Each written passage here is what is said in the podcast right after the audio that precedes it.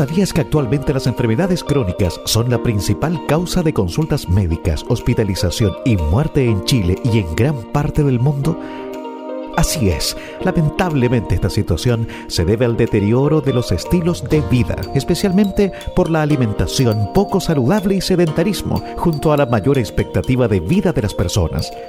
La última encuesta nacional de salud mostró que casi la mitad de los chilenos tiene riesgo cardiovascular moderado o alto y un aumento en las enfermedades crónicas como hipertensión arterial, diabetes y sobrepeso.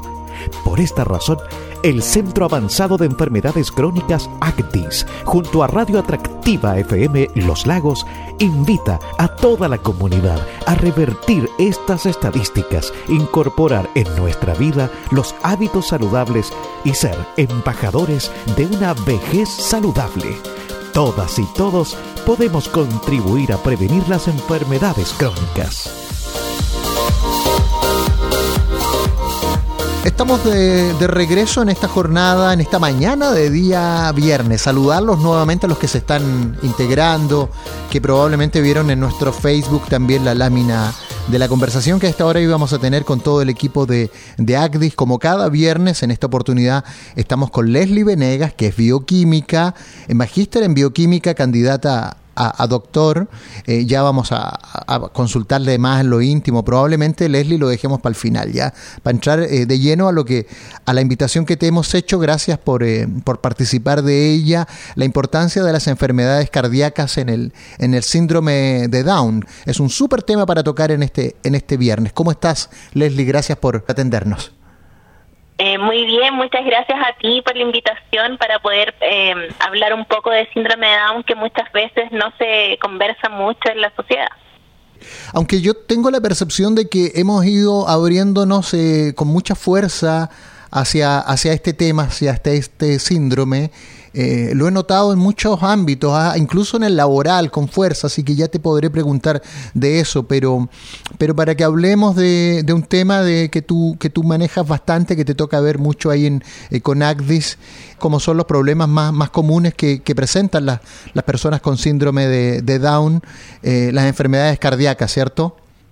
Claro, efectivamente, en el último tiempo se ha propiciado mucho más la inclusión, es un tema que está mucho más visto, eh, sin embargo todavía se puede trabajar mucho más en ello y efectivamente acá lo que me dedico principalmente es ver el tema de las enfermedades cardíacas en síndrome de Down. Cuéntame, ¿se pueden evitar las enfermedades cardíacas? Eh, ¿Y por, de acuerdo a ¿Y por qué, y por qué perdona, sí, sí, perdona, eh, eh, ¿por qué justamente en el síndrome de Down, más que, más que en quienes no lo tienen? Eh, acá es un punto muy importante porque lo que sucede es que en la población general normalmente las enfermedades cardíacas están asociadas a un estilo de vida sedentario, a una mala alimentación. Pero lamentablemente en el síndrome de Down esto se produce durante el desarrollo de la persona. ¿A qué me refiero con esto? Me refiero a que antes de nacer las personas con síndrome de Down pueden desarrollar enfermedades cardíacas. Mm. Y esto es casi en un 50% de las eh, de los bebés, entonces es un alto porcentaje y no es algo que se pueda evitar, es propio de la del síndrome.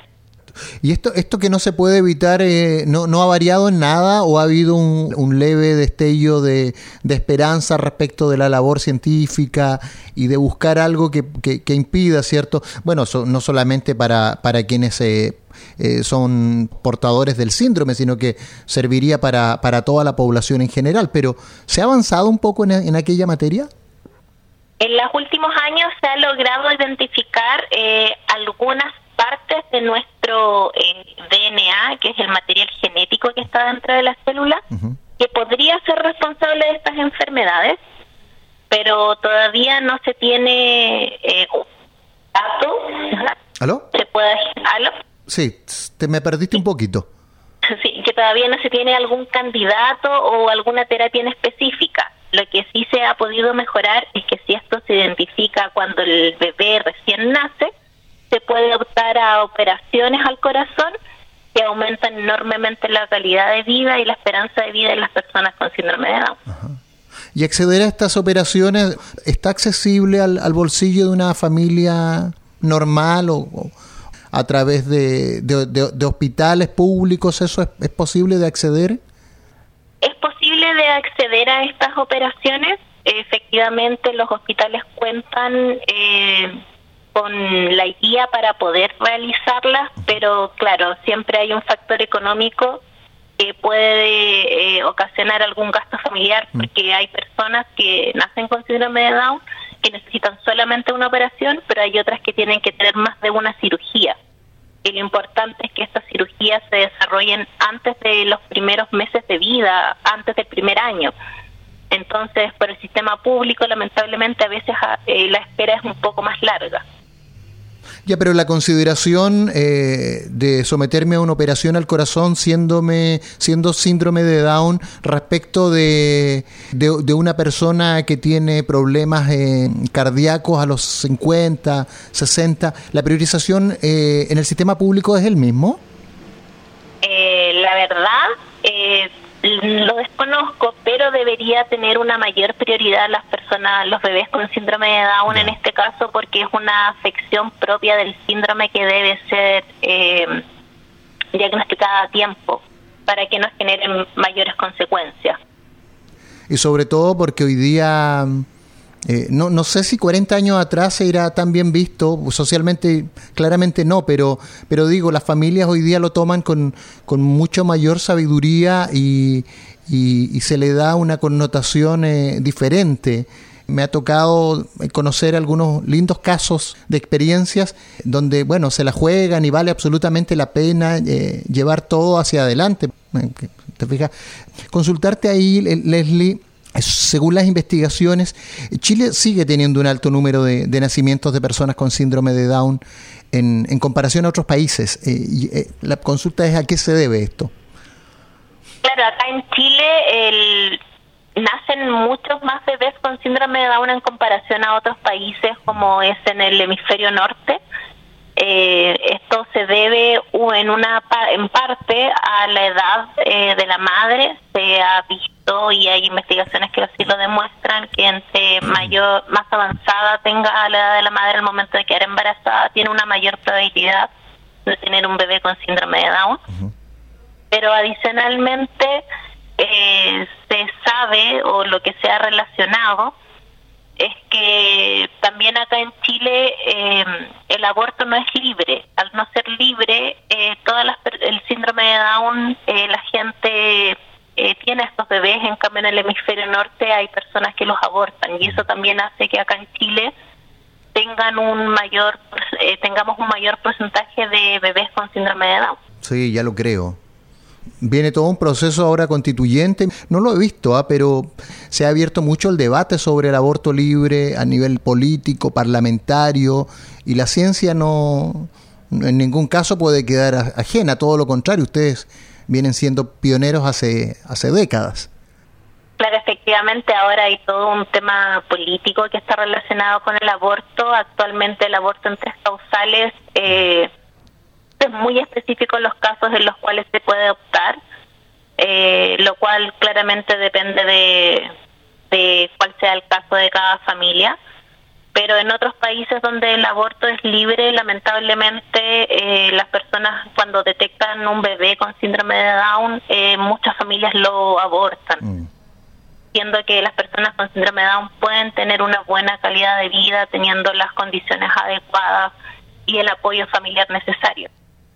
Sí, ¿qué acciones influyen para lograr una mayor calidad de vida y qué consejo podrías darnos como, como expertas y desde, desde Leslie? Por ejemplo, una de las cosas eh, que se ha visto es un buen un buen acompañamiento familiar en el cual se pueda estimular a las personas para poder desarrollar sus capacidades, para poder optar eh, a una estimulación temprana en cuanto al del punto de vista eh, cognitivo y adicionalmente si nos enfocamos en nuestro tema que son las enfermedades cardíacas el diagnóstico temprano eso permite que no tengan enfermedades relacionadas al, al corazón posteriormente y que además aumenten los años de vida que puedan tener las personas con síndrome de Down, que actualmente es muy cercana a la esperanza de vida que tiene la población en general. Sí, eso es increíble para, para este tiempo. ¿ah? Nosotros no hace tanto, poco, menos de un año, despedíamos un personaje muy popular aquí que el, el, famoso Chalo, Chalito, estuvo muy activo muchos años y pasado los 45 se lo llevaron, qué sé yo, a otra, a, otra ciudad de Chile con la familia eh, por la partida de su mamá, que era una, una, mujer mayor. De alguna forma como que se enfermó de pena y envejeció muy rápido y falleció rápidamente. Y, y, y al regreso conversábamos con la familia y decían, sí, es que en realidad en el tiempo en que el, el Chalo nació, las expectativas de vida no superaban los 45 años. Hoy día el escenario es, muy diferente, Leslie. Claro, por ejemplo, en las primeras investigaciones que datan del, o sea, del 1900, las personas con síndrome de Down vivían alrededor de 12 años.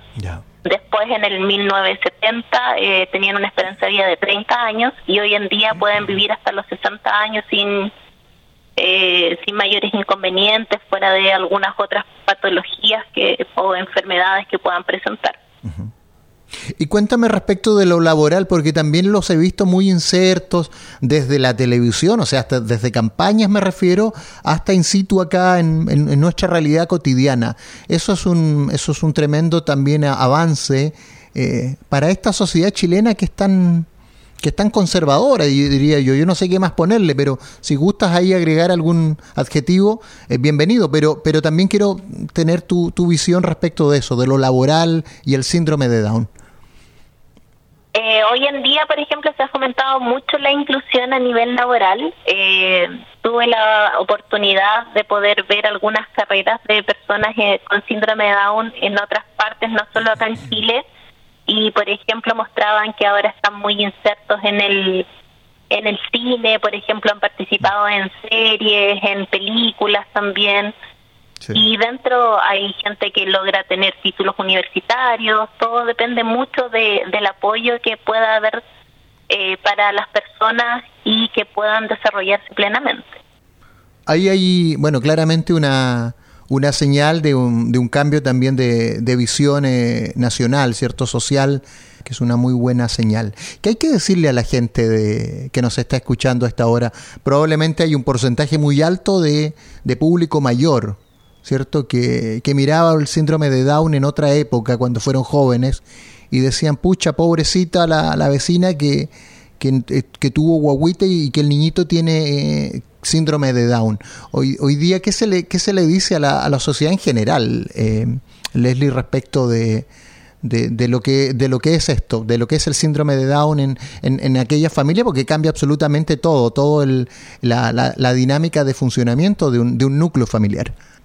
Claro, cambia todo el núcleo familiar, pero sin embargo, eh, como bien decías, antes se creía que una persona con síndrome de Down era, no podía hacer nada y no es así. Son personas que tienen grandes capacidades, que necesitan un poco más de ayuda, pero eh, pueden llegar a desarrollarse y ser independientes y eso es algo que hay que fomentar desde su infancia.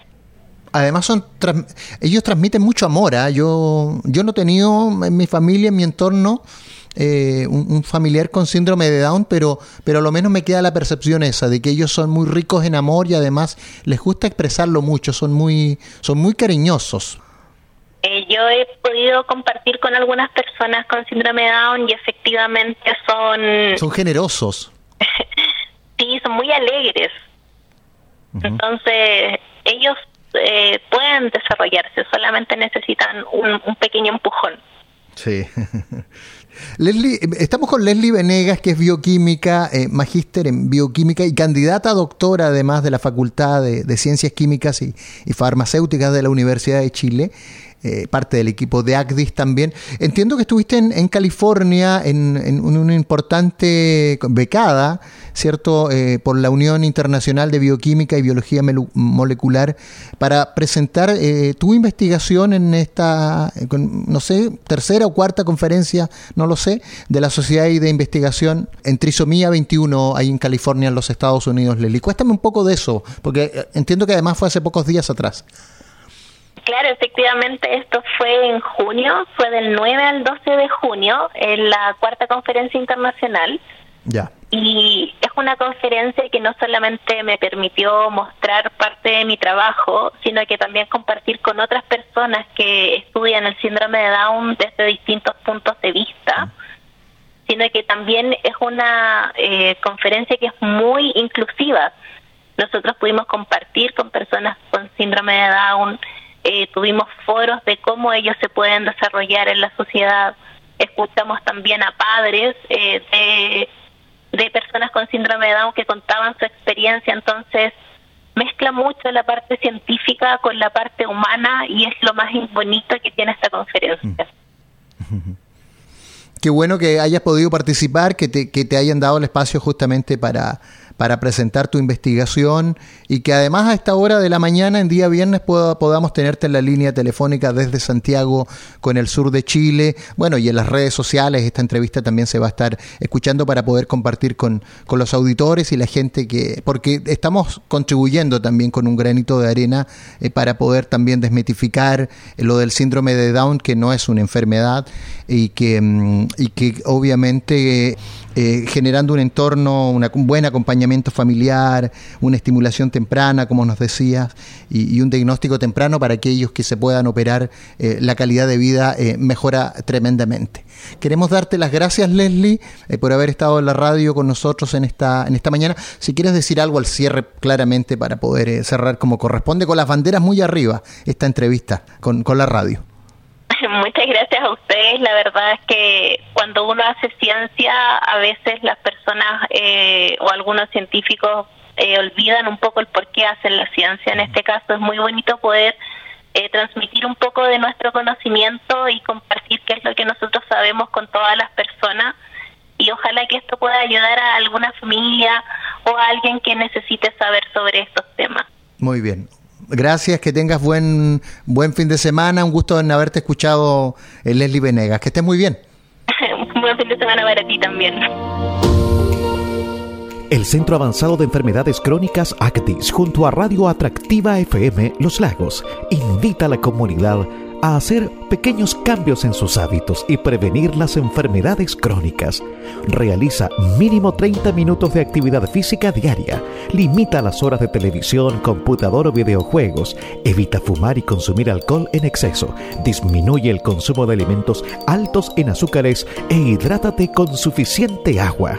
La prevención es la mejor forma de cuidar tu salud y la de tu familia.